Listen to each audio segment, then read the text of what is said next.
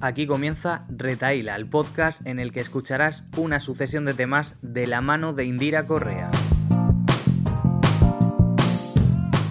Hola, hola, buenas y calurosas tardes, días o noches según el momento del día en el que me estés escuchando. Espero que al menos estés metido en una piscina, en la playa o con los pies metidos en un cubo lleno de agua fresquita. Tú que puedes, aprovecha. Porque yo la verdad que este año estoy pasando un calor, pero un calor infernal. Yo me quejaba del tiempo de Sevilla, del calor que hacía en el horno de Andalucía. Pero vamos, que Barcelona y su humedad van de la mano. También digo que la cosa es quejarse, ¿eh, Indira? Bien, bien, continuamos. Mi inquietud hoy, bueno, hoy durante los tres meses que dura el verano, o cinco, porque visto lo visto, veremos a ver cuánto dura este calor. Mi inquietud es el calor y lo mucho que está durando el verano este año. Pero es que, perdonadme, pero es que yo adoro el invierno con su frío, sus mantas, su sudadera, vamos, todo lo que no sea sudar a la mínima, lo adoro. Pero bueno, ¿cuál es tu inquietud? Mi inquietud actualmente es ah, en base a las relaciones lo fluidas que son, el poco compromiso que se tiene, el miedo a, algo más serio, a cómo lo ven los demás desde fuera, no... Entiendo. Yo a esto lo llamo el amor del siglo XXI, el amor de, de ahora. Que todo el mundo quiere querer y ser querido, pero al final nadie sabe ni querer ni ser querido. O bueno, no lo llamo ni, ni amor. Diría más bien que es algo así como querer, gustar sin que, te importe nada más. Mira, ha sonado, ha, rimado y todo. Para mí la palabra amor mm, ha perdido el significado de lo que era. No sé si es cosa de que la sociedad está en continuo avance, en continuo cambio, o que simplemente, como todo, el concepto de ha progresado. Y personalmente me da pena. A ver, no es que me dé pena avanzar.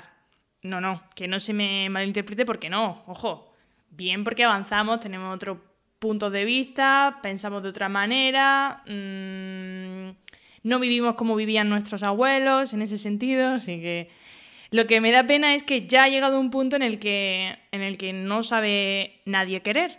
Se utiliza, para mí, creo que se utiliza a la ligera la palabra querer y amar.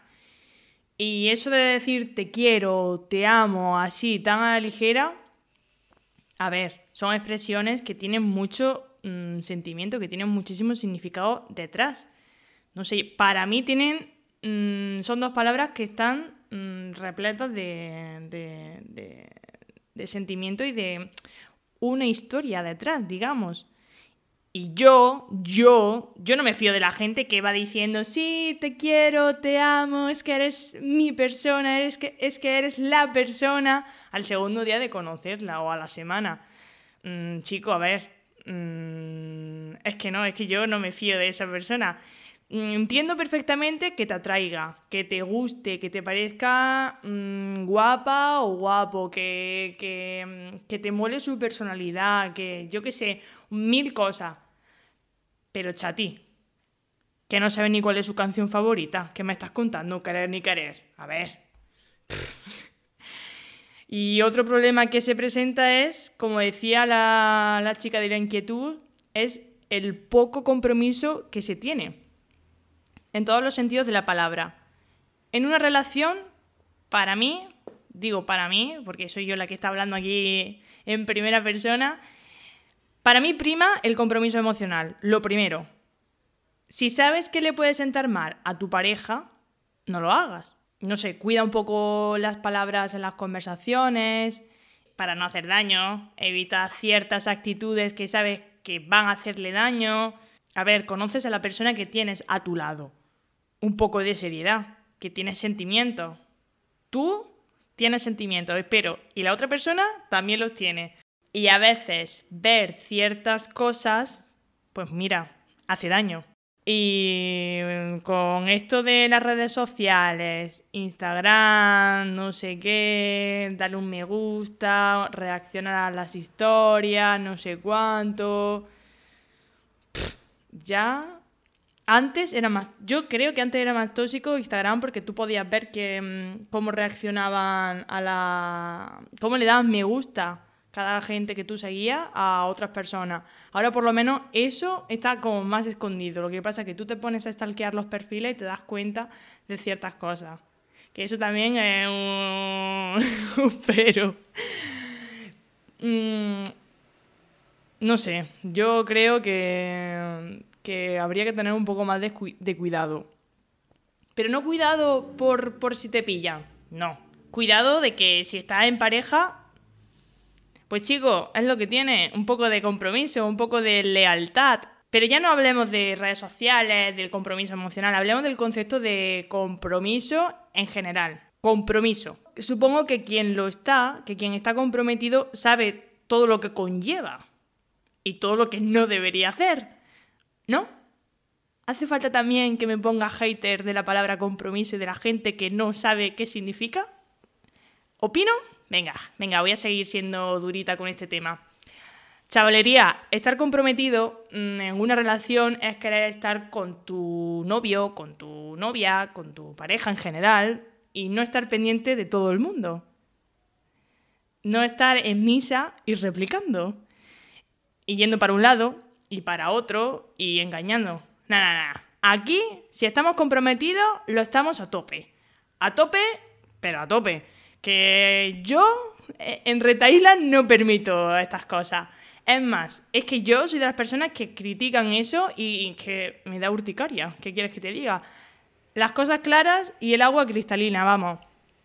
Y se supone que si estás en noviado, como dirían mis padres, en noviado, en novia y las variantes que puede tener esa palabra, no tienes en tu, en tu cabeza a otra persona, ¿no? Si eso pasa, créeme que algo está mal. Mal en ti y en tu relación, precisamente. Es igual que cuando la gente sale de fiesta y justifica haber puesto los cuernos a su pareja porque estaba borracho o borracha. Mm, pues no, mira, no, es que no. Mm, perdona que te diga, pero no. Yo diría que incluso estando piripi es cuando más presente tienes a la persona con la que estás. Pero bueno, tú a lo champion. Y te digo más, es que ni ebrio ni sobrio. Si pones los cuernos, primero que mis respetos no los tienes, ya lo estás perdiendo. ya, tenlo por seguro que, que no. Y segundo, no vale la pena que siga en esa relación. Si miras a otras personas y estás haciendo otras cosas que podrías hacer con tu pareja, mm, ¿por qué sigue ahí? ¿Por el tiempo? ¿Por la monotonía? Avanza. ¿Qué quieres que te diga? Avanza. Y amigo, amiga, amigos, date cuenta que si te ponen los cuernos, no ha sido un desliz, no. Es porque no te quiere, así que valórate, porque no mereces a alguien que te llene de inseguridades. Porque esa persona es una red flag con patas. Así que ve alejándote, que al final te va a venir bien para tu salud mental, física y tu salud en general. Ese tipo de actitudes solo hace que la gente mm, desarrolle miedos e inseguridades y más miedo. Y que cuando esa persona vuelva a encontrar a, una nueva que sí que le trata bien, mm, sienta rechazo a expresar su sentimiento. Porque, ¿y si le vuelve a pasar lo mismo? ¿Y si le vuelven a hacer el mismo daño? ¿Y si, y si, y si? La desconfianza es un muro que cuesta destruir por el pánico que te da el volver a caer en el, mismo hoyo, en el mismo bache.